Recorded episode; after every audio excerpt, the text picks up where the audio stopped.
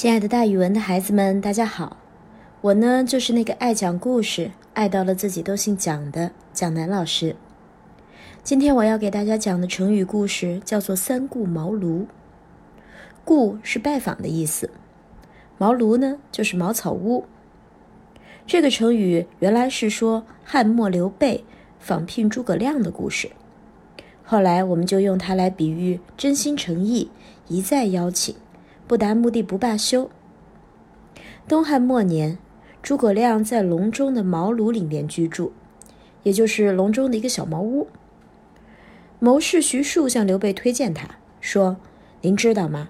诸葛亮是个奇才。”刘备为了请诸葛亮帮助自己打天下，就和关羽、张飞一起去邀请他出山。可是诸葛亮不在家，刘备只好留下姓名。闷闷不乐地回去了。隔了几天，刘备打听到诸葛亮回来了，又带着关羽、张飞，冒着风雪前去邀请他。哪知诸葛亮又没碰上，刘备他们又空走了一趟。第三次，刘备再去隆中，终于见着了诸葛亮。在交谈的时候，诸葛亮对天下的形势做了非常精辟的分析，刘备特别叹服。这三次，刘备到诸葛亮的茅屋，也就是刘备的三顾茅庐，这样诚心诚意，让诸葛亮非常感动，答应出山相助。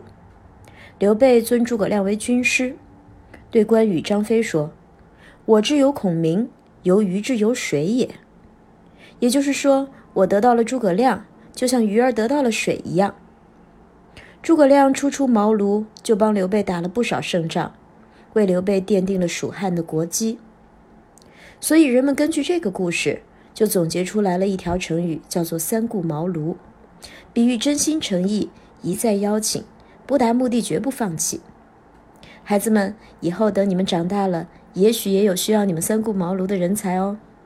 好了，今天的成语故事，蒋老师就给大家讲到这儿，咱们明天再见。